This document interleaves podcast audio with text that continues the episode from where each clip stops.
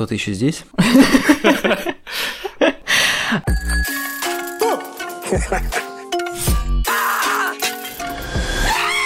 Всем привет! Это четвертый сезон подкаста «Манда карма». Он начинается прямо сейчас с выпуска, посвященного сериалу «Убивая Еву». Решили начать весело, с шпионских интриг, крови и сердечных семейных отношений, вернее, мечтой о них. Разбираться, кто кому Ева, а кто кому убивая, сегодня будут вместе со мной кинообозреватель известий Коля Карнацкий. Всем привет. Автор телеграм-канала Кински, посвященного немецкому кино Маша Бунеева. Добрый день. И я, Лёша Филиппов, редактор сайта Кинотеатр.ру и сайта журнала Искусство кино. Если вдруг вы к четвертому сезону забыли или слушаете нас впервые, поэтому не знали, предупреждаю, что будут спойлеры. Это неизбежно, когда обсуждается третий сезон сериала, хотя мы будем говорить не только о нем. И для тех, кто не слышал прошлый выпуск, рассказываю о некотором нововведении, которое я сейчас тещу. Каждый месяц я буду кого-то из э, сторожилов подкаста приглашать к так называемому сокураторству, когда мы вместе будем обсуждать а, будущие темы, будущих участников. Ну, в общем, все будет в каком-то таком диалоге, что позволит, соответственно, внести в повестку дня какие-то сериалы, фильмы или глобальные вопросы, которые я, возможно, бы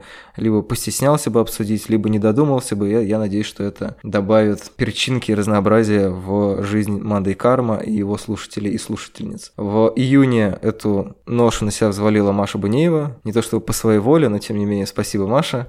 Но сегодня, если прошлый выпуск был как раз э, инициирован ей про сериал «Нормальные люди», то это моя ноша э, «Убивая Еву», третий сезон, который очень многие критикуют, считая, что он как бы очевидно хуже первого и, может быть, даже хуже второго. Мы будем разбираться, так ли это. Ну и так как я виновник сегодняшнего торжества, я, наверное, дам вам некоторые зачины, если вдруг вы вообще не смотрели, что это за сериал, и никогда про него вдруг не слышали. Хотя, мне кажется, он один из самых обсуждаемых за последние пару лет. Ну, во всяком случае, умеренно обсуждаемых. Не то чтобы это новая «Игра престолов», но кое-что. Если очень коротко, то э, в Англии в разделе аналитики Ми-5 работает Ева Паластри, женщина, у которой, в общем-то, все неплохо в жизни, но не хватает какой-то интриги, какой-то авантюры. И эту авантюру ей дарят наемная киллерша, которую пытается Ми-5 найти. Ее зовут Виланель, вернее, это ее партийная кличка. Она работает на мировую закулису под названием «12». Такая организация, которая якобы всем рулит в мире, убивает неугодных и вообще устраивает всякие пакости цивилизованному человечеству. А их это взаимное притяжение, это притяжение взаимно, потому что Виланель тоже очень интересно, что это за Ева за ней охотится. Не та ли самая, которая появилась из ребра Адама? Может быть, это какая-то а, важная Ева. Но, в общем, они начинают охотиться друг за другом, попутно местами напоминает, мне кажется, некоторый романтический сюжет, с другой стороны, это шпионская история, с третьей, это, конечно, борьба а, с миром власти, в котором люди спокойно друг друга предают, подставляют, выступает двойными, тройными и чуть ли не четверными агентами, и вся эта запутанная паутина во втором сезоне. Тут спойлер для того, чтобы мы подошли как-то к третьему сезону, хотя мы будем возвращаться к первым двум. Они стоят в Риме друг напротив друга, и Виланель стреляет в Еву, и, как мы предполагаем, конечно же, так может произойти в сериале, который продлили еще на один сезон, убивает Еву. И вот в третьем сезоне оказывается, что обе они отходят от дел, Ева залегает на дно, а Виланель пытается счастливо жениться в Испании, но все возвращается на круги своя, и они снова по тем или иным причинам охотятся друг на друга. Не знаю, наверное, логично действительно, как предложил перед подкастом Коля, начать со шпионской какой-то составляющей. Во всяком случае, она была важна в первом сезоне, и чтобы пойти по хронологии, наверное, будет интересно это проговорить. Что вы думаете? Слушайте, я вот поняла, что это чуть ли не единственный шпионский сюжет, который я дотерпела до конца, конечно, как минимум, потому что мне надо было готовиться к подкасту, но, в принципе, это было довольно интересно. Видимо, потому что это отход от клише, потому что мой последний шпионский опыт – это «17 мгновений весны». Честно, дай бог здоровья этому сериалу, но больше меня вообще не интересовали эти мужчины в пиджачках от Тома Форда с мартини и прилагающимися девушками в купальниках, как я У тебя интересный вижу. взгляд на Штирлица. Ты 50 лет не, смотри, не смотрела шпионские Да, да, да, да, да, давно, давно.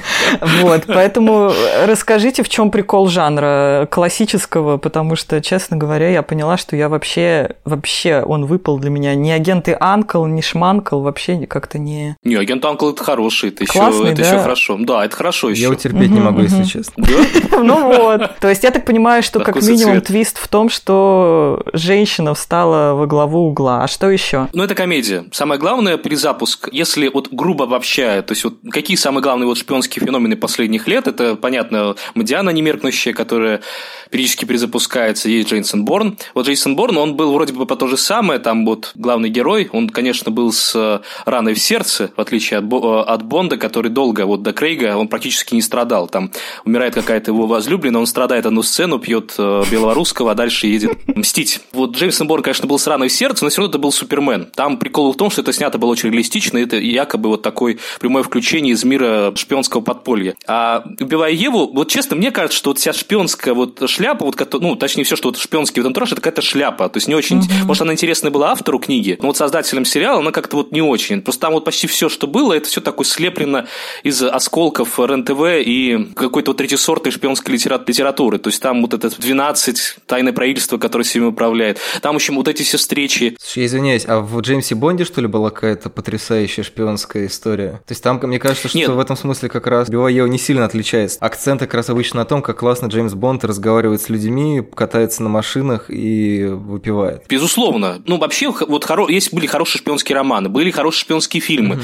Например, те же продюсеры, что делали э, первого ну, Бонда, они одновременно пытались запустить, когда это стало очень успешно, вот первый фильм из Джеймса Бонда, где играл Шон Коннери, они пытались запустить что-то подобное. И даже выпустили один очень хороший фильм. Было их много. Вот самый первый Сейп Кресс, тоже Гарри Зальцман продюсер, э, Альберта Брокколи, а главной роли Майкл Кейн. Это действительно симпатичный фильм, он гораздо более реалистичный. Понятно, например, на шпионский можно назвать некоторые параноидальные триллеры, типа «Крылья Кондора», которые тоже типа реалистичны. Mm-hmm. Нет, Джеймс Бонд, понятно, это такая сказка, да, это такая развернутая реклама дорогих брендов э, с потасовками, с невероятно обаятельным, да, Шоном Коннери, менее обаятельными его последователями.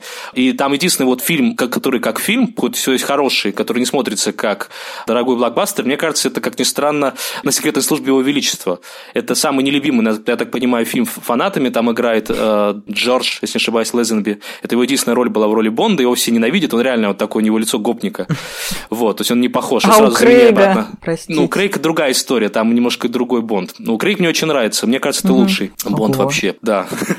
вот, но как фильм, на самом деле, до Бондианы с Крейгом, как фильм вот именно сделан хорошо, это был, вот, собственно, фильм с Лезенби на секретной службе там есть драма, там есть реально впечатляющая история. Не только интрига, и не только дорогие напитки и взрывы. Ну, то есть, к тому, что просто все, все это поистерлось уже. До, ну, сейчас это дело шпионское кино, надо как-то, вот, ну далее, хотя бы с дрожащей камерой бегать за Мэтт Деймоном, да, бегать по улицам. Все, что делает шпионское, вот шпионский антураж, он, это вот какая-то, ну, втор сырье. Но, что интересно, именно «Убивая Еву», мне кажется, что это комедия. То есть, это не только история по повседневности. То есть, там э, главная героиня, она же, которая играет Сандра О, Эва Паластри, угу. да, она бюрократ, она скучный бюрократ. То есть она видит эту всю шпионскую красоту из своего кабинета, где прибирает бумажки. Ну, она такая героиня Ле Каре, на самом деле. Ну да, да, да, больше похоже. Ну, или там был такой фильм «Шпион» с э, Джудом Лоу. Мелиссой Маккарти, да. Я как раз да, хотел да, вспомнить, что раз... на самом деле как бы комедии про шпионов дофига, и в целом, мне кажется, э, сильно я сужаю рамки, но как бы последние лет 20-100% какая-то ревизия шпионского э, жанра, она происходит регулярно, поэтому, когда мы говорим о том, что это переосмысление, это как бы не самое главное все-таки, наверное, в главной О, степени. О, был вот этот 117 агент, да, с Дюжарденом. Да, да, да. Да, совершенно верно, был yes, такой фильм. значит, я смотрела что-то. Но э, я к тому, что просто убивая Еву, в отличие от тоже шпион, шпиона, шпионки, да, ну, где вот играл Мелисса mm-hmm. Маккарти и так далее, это, конечно, комедия, но это все-таки, в первую очередь, триллер, это комедийный триллер. То есть там все всерьез. Все предыдущие фильмы, это все-таки были такие пародийные, пародии, они да, э, да, да, пародировали, да. по пародии mm-hmm. на героический, пафосный шпионский жанр. А это все-таки триллер, который вроде бы играет по правилам. Там реально убивают. А почти в каждой серии кто-то умирает. И в том числе в первом сезоне умирают не последние персонажи. Ну, не хочу спойлерить лишний раз, но вот так, да. Там то есть все серьез. Но при этом это комедия про повседневность. И это реально очень стрёмная комедия в первом сезоне. В последующих это все, к сожалению, ушло, но в первом сезоне это реально очень смешно. Вот который, э, где главным автором была Фиби Уоллер Бридж, я правильно произнес да. имя? Я, я всегда спотыкаюсь на фамилии. Вот, да, на, на середине. Это реально очень смешно. Про то, как, вот, как на самом деле выглядят... А, да, и последний бросил мысль на полусловие. Там, собственно, за вот эти стереотипы о типичных шпионах прошлого отвечают два персонажа. Это, собственно, Фиона Шоу, которая Дурсель, Петуния Дурсель mm-hmm. из Гарри Поттера, которая играет, ну, начальницу, можно так сказать, его паластри. То есть, у нее, если помните, у нее там постоянно любовники во всех странах, да, там да, какая-то да, да. насыщенная, вероятная жизнь. Ну, то есть, ну, то есть вот она якобы вот такой типичный вот персонаж, ну, правда, женщина, обычно все-таки там мужчины действуют в шпионских фильмах классической серии, но вот она вот такая. И Ким Бодня, который всех предал, на всех работает, ну, это такой тоже типичный персонаж из Бондиана, на самом деле. Ну, он чуть более реалистичный, но он вполне угадывается. А, но главный персонаж это, конечно, Ева и Виланель. Они, конечно, немножко другой эпохи, но это про другую историю все-таки уже не про шпионский жанр, это все-таки про маньяков. Это все-таки, мне кажется, мифология маньячизма имеет больше отношения, чем к шпионской серии. admitted Да, меня единственное, у меня вообще было очень мало эмоций по ходу сериала, но единственное, что меня хоть иногда триггерило, это то, что она как сталкер, она, ты идешь куда-то, идет этот муж по Оксфорду, и вот она здесь рядом. Ты заворачиваешь за угол, она здесь рядом, она все время где-то рядом.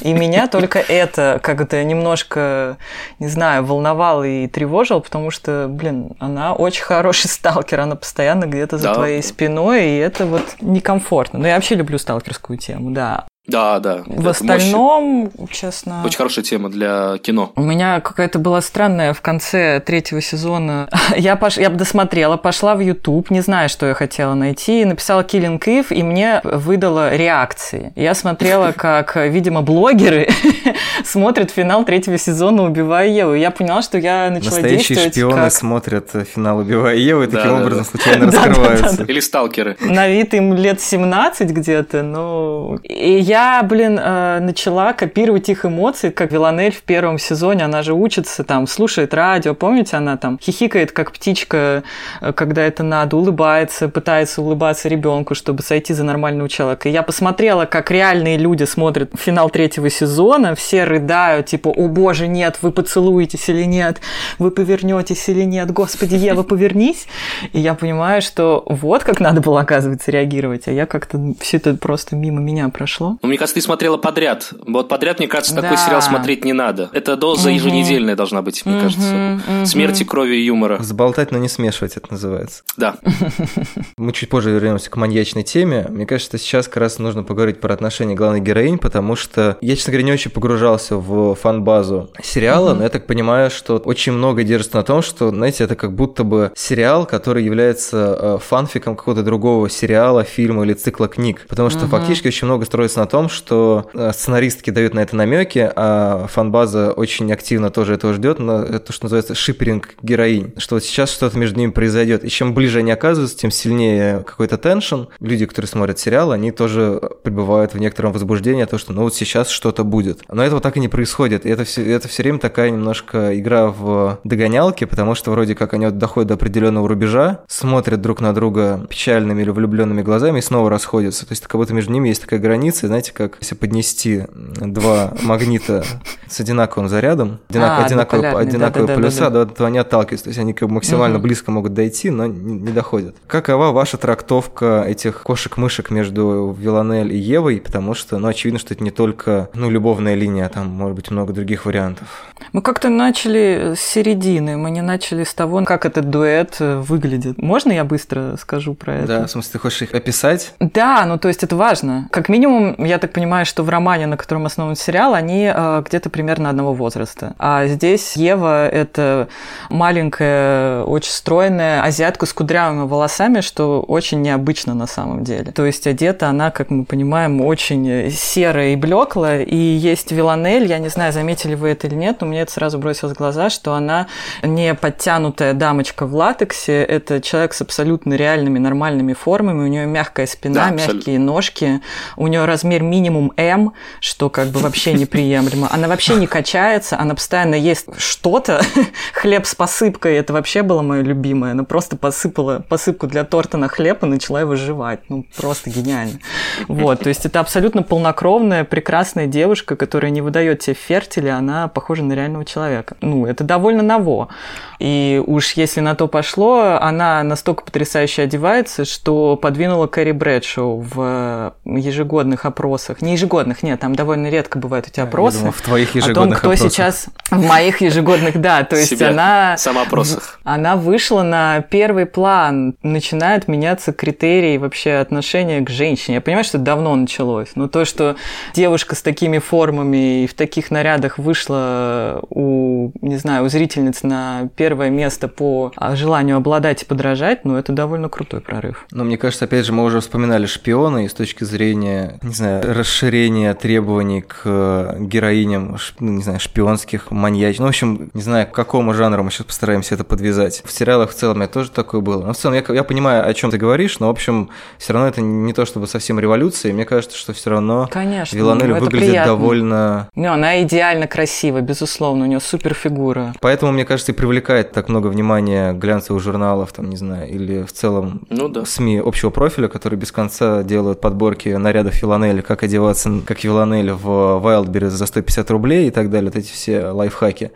То есть все равно она как бы является некоторой не- недостижимой, не знаю, для Евы и зрителей фигур, но при этом, мне кажется, очень интересная деталь, что все-таки Виланель не современная героиня. Если вы помните, в третьем сезоне, когда она встречает новую главную убийцу, пытаясь защитить свой чемпионский пояс по убийствам с девушкой, которая в такая черном камуфляже, в таких ботинках, в которых удобно бегать. То есть она, Да-да-да. она прям готова а, делать дело, не отвлекаться ни на что, там, не есть сладкое, не выпендриваться, не жить в лучших номерах. То есть мне кажется, что все-таки Виланелли такая героиня немножко, ну, наверное, нулевых, условно говоря, с совершенно другим представлением о женственности, в том плане, что она все-таки как-то часто ее подчеркивает, мне кажется, своими вот этими очень интересно устроенными нарядами. То есть там есть какие-то довольно простые. Помните, например, ее лук, когда она встречается с Евой в автобусе, такой очень аккуратно подобранный по цветовой гамме, но, в общем-то, рядовой спортивный лук. Андрогинный у нее часто стиль, то есть такой немножко. А, ну, там, не знаю, есть, есть какой-то у него очень крутой пиджак. Я сейчас уже не помню, в каком это был первом или втором сезоне. И даже не помню цвет, но я очень хорошо помню кадр. Ну, неважно.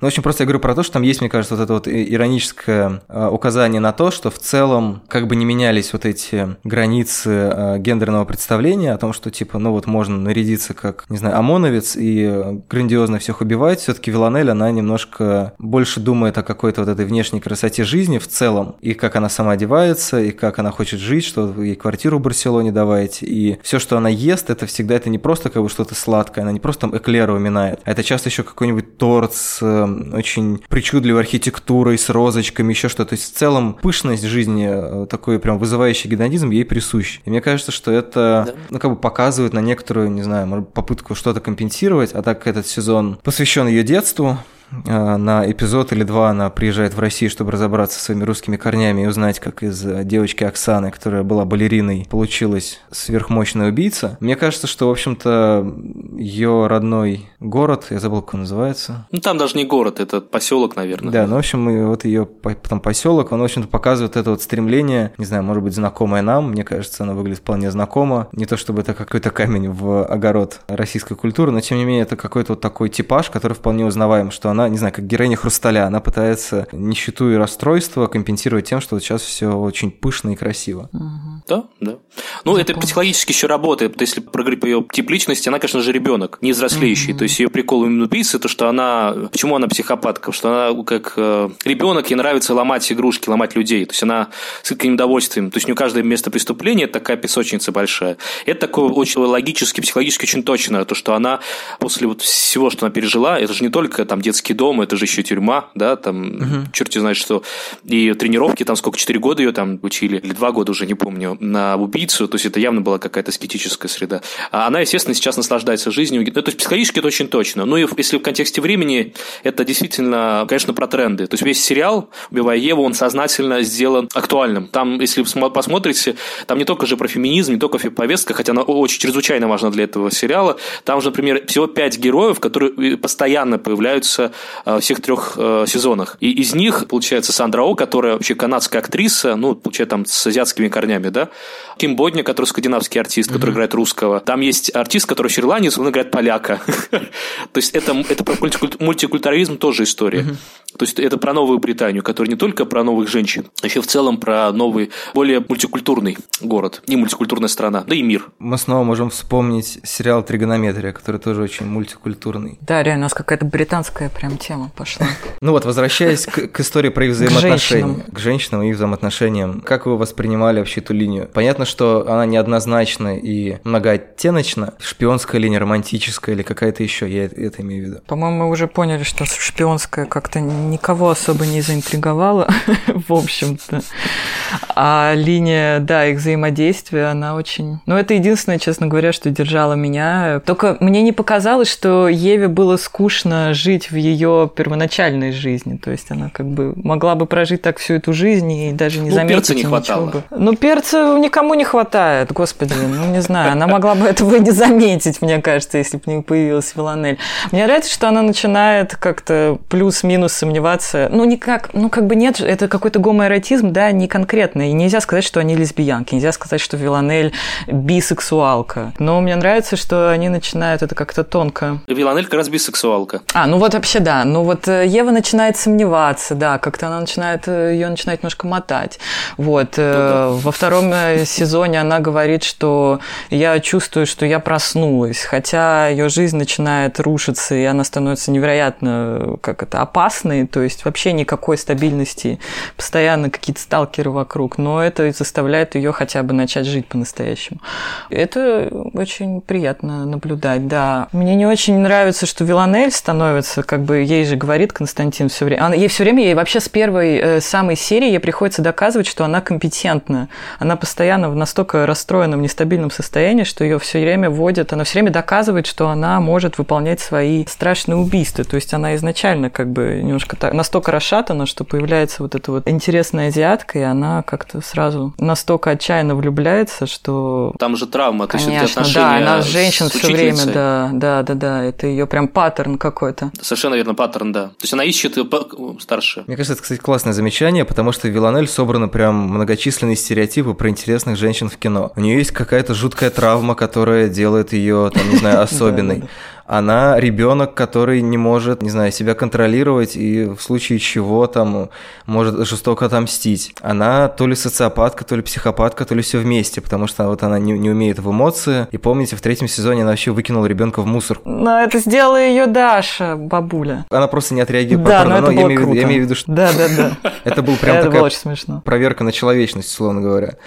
И да. у меня, честно говоря, ощущение, что, ну, опять же, мы это обсуждали до подкаста, я на всякий случай это проговорю, что во втором сезоне, который уже сценарировала Эмеральд Феннел, там была скорее такая попытка превращения Евы в Виланель, которая в итоге увенчалась, ну, символической смертью, мне кажется, их обеих, потому что, убив Еву, угу. умерла Виланель, как мы видим в этом сезоне. Умерла в том плане, что она умерла именно как этот набор паттернов, набор привычек, потому что в третьем сезоне ее очень сильно шарашит, она перестает понимать, что же она на самом деле деле может. Она пытается понять, кто она. Если что-то кроме убийства она может делать, то вот что она может делать? И она думает, что ну начну с кураторства. А может быть что-то еще. И, соответственно, в третьем сезоне она начинает как будто бы приближаться к полюсу Евы, пытаясь найти какую-то свою нормальность, в том числе весь этот сезон выстроен по такому принципу, что она пытается обрести некоторую семью. И поэтому мне кажется, что линия с Евой в итоге в этом сезоне представляется как линия поиска матери, потому что у нее была хреновая мать, как мы понимаем из этого сезона. Причем я, честно говоря, не до конца понял, почему, а, почему так получилось, случилось. Ну, в смысле, почему мать так себя вела? Потому что она тоже была, там, не знаю, а, в определенной степени Потому что это плохо прописано, а не потому что ты плохо ну, понял. Ну, нет, у меня есть версия, я могу сказать. Угу. У меня есть версия, но я после... Ну, короче, сейчас я быстро договорю. Получается, что у нее появляется бабушка Даша, которая тренировала с самого детства. Тоже, мне кажется, такой очень советский архетип. Бабушка, которая воспитывает внука или внучку, пока родители очень заняты на работе. А, ну, Константин играет роль отца, в общем-то, с первой серии, потому что он все время... Ну, причем такого, знаете, типа, тоже такой типаж, веселый батя под шофе, который то появляется, то исчезает, то предает тебя, то обнимает. И что с этим делать, непонятно. Потом, ну, соответственно, Ева это такая немножко материнская для нее фигура, стабилизирующая и дестабилизирующая одновременно. Хотя, в общем-то, чаще всего влияние Евы, мне кажется, более продуктивно, чем кого бы то ни было. А потом вот эта история с младенцем, который там буквально на минут на 10-20 э, Виланель превратилась в смертоносную мать. Это было, мне кажется, очень остроумно. И третье, это, э, или какое, я уже забился со счета, это общение с Ириной, дочерью Константина, как с младшей сестрой, когда они, помните, ездят на машине и дрифтуют в попытках понять, что они хотят и куда им нужно направиться. Ну, мне кажется, это, в общем-то, складывается в такую очень странную, такую семейку Адамс, короче. Э, что вот они пытаются, они все такие немножко странные, травмированные и смертоносные, как будто бы притча про лягушку и скорпиона, только проблема в том, что это 8 скорпионов плывут друг на друге. Ну, можно еще сказать, что когда она приезжает домой, разбирает с матерью, что это комплекс электро, его так редко, э, не знаю, экранизируют все время Эдипов комплекс, а тут на женскую трагедию обратили внимание, что было довольно топорно, но все равно. А, то есть приятно. ты думаешь, что это была какая-то зависть к матери? Конечно, она там так говорила про отца, что вот отец э, был, а тебя не было. Ну, она там идеализирует отца. Это все длится 15 минут. Это не очень хорошо, по-моему, прописано. Не очень, ну, очень Всё шаблонно согласен, в том-то и дело, да. В этом и проблема. Но в целом не дали, да, какие-то пунктики. Очень сорно все это. Но в целом нормально. Ну, то есть у них был план, вот они этот план придерживались. Там понятно, что имели в виду сценаристы. Просто у них времени не хватило, таланта не хватило, сил не хватило. Прописать это как-то, ну, чуть более филигранно, там, как, как это... Многие вещи поданы как в первом сезоне, да, и во втором даже. А в третьем сезоне они говорили в лоб. Но это часто во всех сериалах бывает. Там «Игра престолов» тоже, как все, все прекрасно помнят, как все это было в последних сезонах. Просто почему мне кажется, что эта история все-таки, вот их взаимоотношения вот этих двух героинь, это все-таки история к маньячной мифологии имеет отношение, потому что это история по природу психопатии, как мне показалось. Никаких сомнений ни у кого нет, что Виланель это психопатка. То есть понятно, что она берет деньги, то есть убивает по заказу, то есть она киллер, она не маньяк, но ей это приносит удовольствие. Это реальная история психопата, который абсолютно лишенного эмпатии. Арка вот пока вот этих трех сезонов такова, вот ее, этого персонажа, то, что она пытается понять, насколько она на самом деле психопатка, то есть насколько она на самом деле лишена каких-то или иных теплых чувств к людям. И, э, собственно, поэтому вот Ева – это вот такой постоянный ее тревожащий фактор, который заставляет ее думать, не только она, но в том числе, заставляет думать, что же такое. А вот эта история про вот маму, когда вот они говорят, и мама говорит, что я тебя бросил, потому что чувствовал тебе зло, эта история, мне кажется, то есть она приехала узнать э, причину, почему, видимо, сценаристы имели в виду все это поиск к корням, и попытка понять, из-за чего с ней вот это произошло. И она приехала, естественно, искать мотивы в детстве, все по фрейдистскому анализу, понять, что вот где вот та была та травма, которая ее привела на этот путь. И приехав, собственно, почему она все это сжигает, э, мне кажется, она прекрасно поняла из разговора с матерью, то, что, скорее всего, возможно, опять же, это знак вопроса, что вот эта психопатия была врожденная. Угу. То есть, в принципе, есть просто люди, которые рождаются, да, которые просто лишены всего человеческого. И это не только про историю про слэшеры, да, где, там, не знаю, Майка Майерса, который просто родился таким. Это, в принципе, реальный психологический феномен. Если помните, был такой фильм моего любимого режиссера, одного из любимых режиссеров, который делает триллеры, Кертис Хэнсон, не самый известный и лучший фильм «Дурное влияние». Там как раз про взаимоотношения вот человека, который красивый, улыбчивый, ну, его играет Роб Лоу, такой кумир вот 80-х, такой красивый молодой парень. Очень, ты скоро понимаешь, что этот человек, он красив, он обаятелен, но он абсолютно лишен всего человеческого. Он абсолютно мертвый, пустой внутри. И он сделает с собой вот как таракана раздавить, ему тебя покалечить и разрушить твою жизнь. И здесь то же самое. И, собственно, почему она сжигает этот дом? Потому что она прекрасно, она, мне кажется, поняла ответ, что, скорее всего, эта проблема, тьма была с ней изначально. Не было какого-то конкретного зла, угу. который ее отправил по этому пути, несмотря на всю тяжелейшую судьбу, которая на нее выпала. В этом смысле красивая вот арка взаимоотношений. Мне кажется, самое сильное, что вообще в этом сериале есть. Комедия про шпионов это, конечно, отлично. Но самое главное, что неоднозначные взаимоотношения вот Евы и э, Виланель. Потому что э, э, Ева это тоже отдельно интересно, потому что это про человека, который абсолютно нормальный. У него прекрасные взаимоотношения с э, коллегами в начале первого сезоне. И с мужем. И с мужем. Муж великолепный, да, великолепный муж, великолепные отношения, взаимопонимание на уровне, вот не знаю, да, прекрасно. То есть у человека все есть. И там во втором сезоне звучит очень правильная фраза, говорит один психотерапевт, что такое психопат. Это человек, который отобрали все человеческое. То есть для того, чтобы понять, кто такой психопат, вот берите все, что для вас составляет суть человеческих взаимоотношений. И, собственно, сценаристы это каждый сезон и делают. Они отбирают куски человеческого нормального у Евы угу. и превращают ее в какое-то подобие Виланель. Ну, как мы это обсуждали уже накануне подкаста, что, мне кажется, название, это, опять же, мои домыслы, предполагаю, что «Убивая Еву» это действительно очень правильный, один из лучших переводов. То есть э, это еще можно привести как канон убийств, то есть вот какая, такая игра слов uh-huh. с английского. Но, возможно, это еще убивающая Ева. Это про то, как нормальный человек может превратиться в подобие психопата. Ее же там постоянно штырит, особенно в третьем сезоне. То есть там такое творится, что и во втором сезоне. Она ну убивает ну, Еву в самой себе. Ну, в том числе, она убивает uh-huh. человеческое в себе, да. Uh-huh. И, да, совершенно верно. Убивая Еву в себе. И это, мне кажется, вот это напряжение, а, отсутствие однозначных ответов. То есть они же явно не про лесбиянки. Эта история гораздо глубже. То есть вот почему их тянет друг к другу. Они, конечно, целуют там один раз друг друга. Эта история явно не про это. И не про лесбийский вот этот опыт, да. То есть у, у этой Иваланель была в первом сезоне, как мы знаем, в первом же, да, в этом сезоне, что не было взаимоотношения с... Э, первые отношения серьезные, это были с учительницей, которая была старше ее, у которой были красивые волосы, которую, видимо, напоминает Ева для Виланель.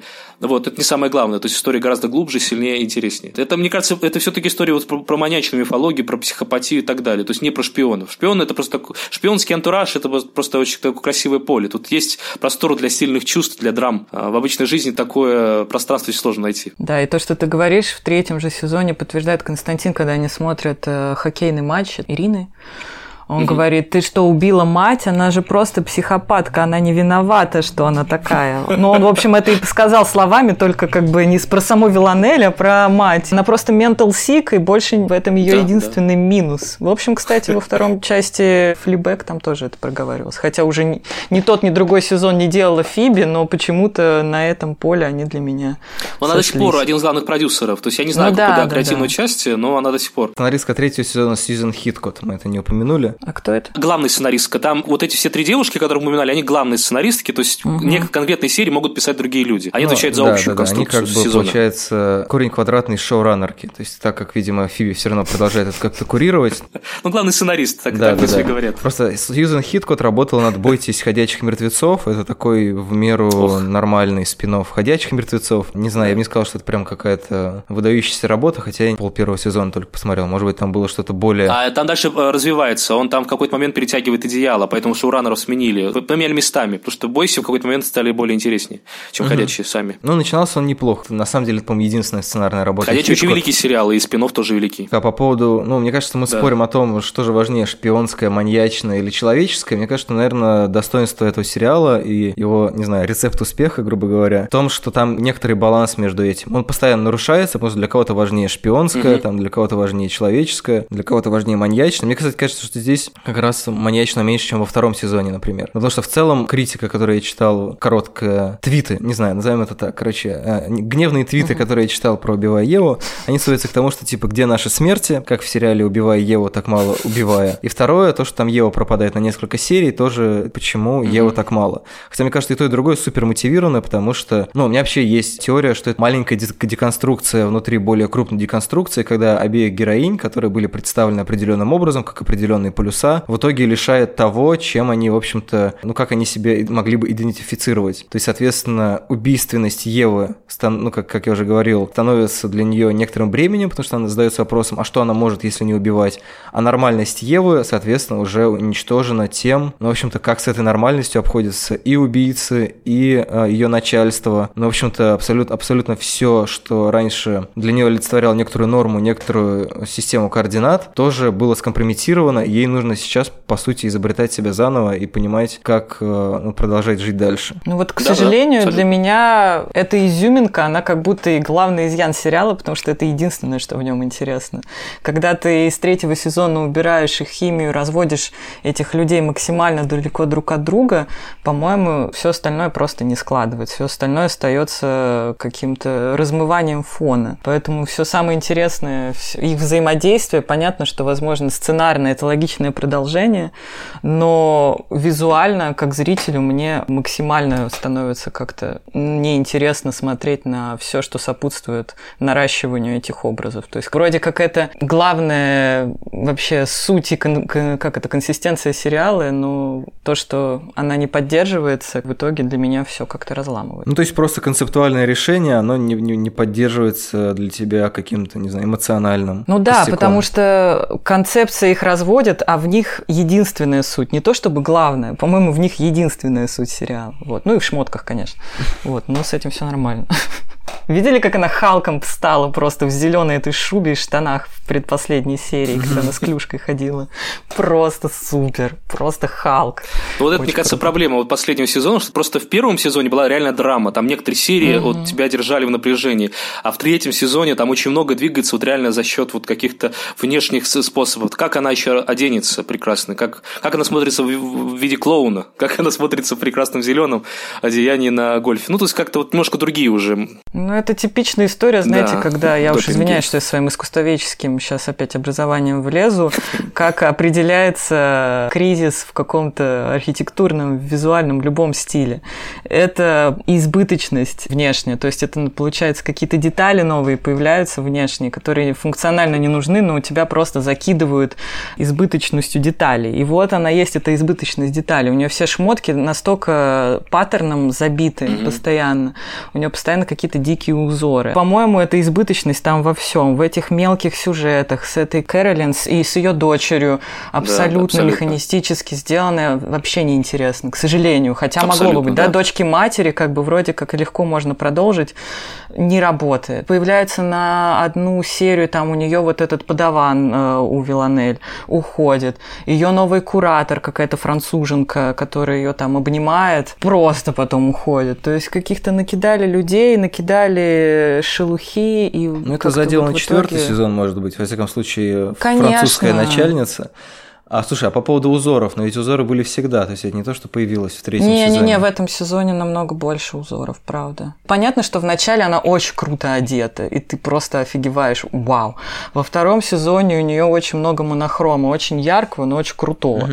А в третьем сезоне у нее очень... То она вот в этом, да, офигенном мужском костюме, и у нее есть монохромные тоже вещи. Но когда у нее яркая вещь, ты просто в шоке от того, какое буйство там а, именно узоров. Она очень хорошо хорошо там мимикрирует под вот эту вот барселонскую свою квартиру, офигенно выглядит, но для меня это какой-то классический признак, что появляется какой-то задел на вырождение, когда тебе очень много в лицо дается вот излишней узорчатости. У меня есть концептуальное объяснение узорчатости. В смысле, она усложняется? Потому что, потому что она запуталась. Да, да, да, да, да, да, вариант. Интересно, да. По поводу того, что стало больше каких-то как будто бы необязательных гэгов, я в целом согласен. Мой любимый, мне кажется, абсолютно блестящий, это когда на конкурсе по метанию навоза Виланель в качестве главного приза получает вентилятор. По-моему, это прям over the top. А как вам постоянная шутка, когда джампскеры какие-то на Константина, постоянно его кто-то в темноте пугает? Просто это было раза 3-4 в третьем сезоне. Это шутка про его про сердце. То есть это, это такое закладка для сценаристов, чтобы потом объяснить, что у него потом проблемы с сердцем, как на самом деле. Шутка ну. смешная, ситуация страшная. Не, но это имеется в виду, что он на, его на самом деле он живет в постоянном страхе, а это люди вот физически это все усугубляют. Вот это сценарно, в принципе, симпатично придумано. Там ну, это как раз проблема, что как раз вот каких-то интересных, красивых образов в третьем сезоне гораздо меньше. Там в первом, там почти в каждом, а, каждой серии была какая-то интересная, интересный образ, наглядная буквализация какого-то интересного конфликта. А в третьем сезоне, ну, как-то вот... А во втором еще, кстати, появляется чуть-чуть намек на тему Евы, Ева Ветхозаветной с этим яблочком, помните, в а, картинной да, галерее да. они были, тоже как-то пришло и ушло. Ну, там еще красиво вот это было во, во втором сезоне, там тоже, мне кажется, сценарно красиво было придумано, то, что там дважды повторен вот один тот же фокус про, понятно, очень проблему, что мы, многие мужчины относятся к женщине как к сексуару, как, ну, как к кукле. Помните, там она один раз попадает в плен к прекрасно разыгранной вот этой Джулиан Барретт, да? Чувак из Майти Буш. Помните, вот который живет с мамой, у него коллекция кукол да, да, да, да, это круто. И он сам ее превращает, угу. пытается жить как кукла. А потом она попадает, ну, типа попадает в плен к Цукербергу, который такой тоже немножко психопат, и тоже пытается, смотрит, как она ест. Ну, это тоже такой же, как на куклу смотрит. Угу, Просто первый кукольник был такой ламповый, а этот такой современный. Ну, это, вот видите, разные уровни психопатии. Есть уже да. как бы клиническая стадия, есть фан-стадия, когда я в классных шмотках просто себя, да, веду. Помните, когда еще появился этот ГОСТ э, во втором э, сезоне, вторая киллерша, они ее назвали призраком, угу. которая да, оказалась да, такой азиаткой, маленькой, тоже азиатка. И они ее смотрят на ее допросы, Ева говорит, блин, она могла бы быть более фан, она, она серийная да, убийца, да. получать миллиарды денег, и она выглядит как бухгалтерша. Вот она уже начинает как бы чувствовать, что жизнь может быть чуть более, блин, реально веселой. И это заслуга Виланы. Да-да-да, там почти каждое умеет, появление как бы, такой да. аттракцион, да, там она постоянно что-то там. У вас есть любимое убийство в сериале? Нет. Не знаю. Ладно. Я, я честно говоря, просто уже не все убийства помню из первых двух сезонов, а в третьем было, ну, такое. Ну, жуткое это было в берлинском клубе. То есть оно, не, не естественно, не эстетское, не красиво, но реально было жуткое. Это конец третьей серии, когда она убивает коллегу да, а, Еву. Да, да. Это был пипец жесть. Угу. Ну, то есть Джоди это реально Коннор было жестко. даже сказал, что она хотела костюмчик взять, потом такая, нет, из этой серии я костюмчик забирать, выкупать не буду, слишком. Да.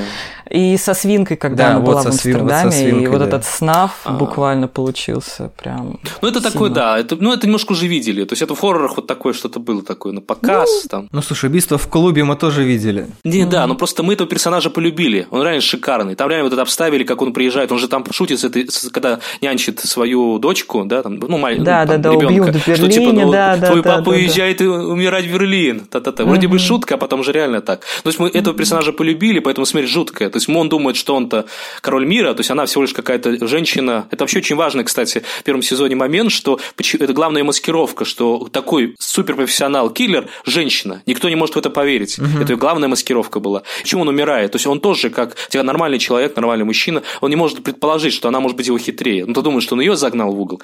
И только в самый последний момент понимаешь, что она его поймала в ловушку. Поэтому это, это жестко работает на очень разных уровнях, поэтому я это вспоминаю. Просто остальные убийства, мы этих людей не знаем. И как бы Ну да, красиво это не было обставлено, это, в общем-то, ни о чем не значит. Кстати, вот то, то, про что говорила Маша, про то, что ну, есть определенное концептуальное обоснование, но нету проживания этого обоснования. Мне кажется, что в целом это потерялось после первого сезона, который, который делала Фиби Уоллер Бридж, потому что первый сезон у меня, например, больше всего ассоциируется с какими-то очень бытовыми деталями. Что, типа, вот они идут в свой офис, Абсолютно. но при этом там он везет ребенка еще. То есть там есть какое-то вот это вот очень человеческое измерение того, что вот эти люди, которые в фильмах про Джеймса Бонда обычно сидят за компьютерами, такие типа, ага, мы их засекли, они вон там. И там в углу действительно Да, сидит все, поехали в Шанхай. Да, а, а тут показано, что вот они там, не знаю, она любит сэндвичи, они там, не знаю, опаздывают. Ну, то есть, Там, там смешная была сцена, я до сих пор ее помню, когда они только-только в Фиона Шоу, Кэролин, Кэролин, да, вот она ведет Еву а, вот новый офис знакомить, она там показывает, вот, знаете, вот здесь я вчера, что ли, на днях видела, здесь мышка ела мне кажется, из банки, что ли, держала а, банку в руках, incredible, или что-то такое, и пошла, пошла, ну это реально дьявольски смешно. Ну, последнее, что ты хочешь ожидать, э, смотря фильм про шпионов, супершпионов.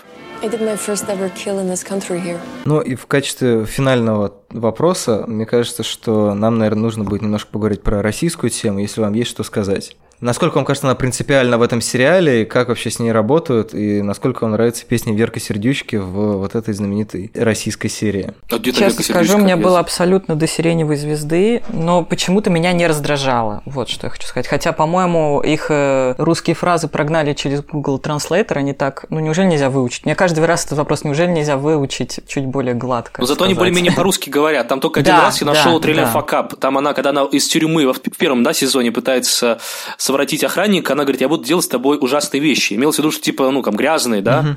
Вот, типа, совращает его. Э, Перевели, она говорит по-русски ужасные.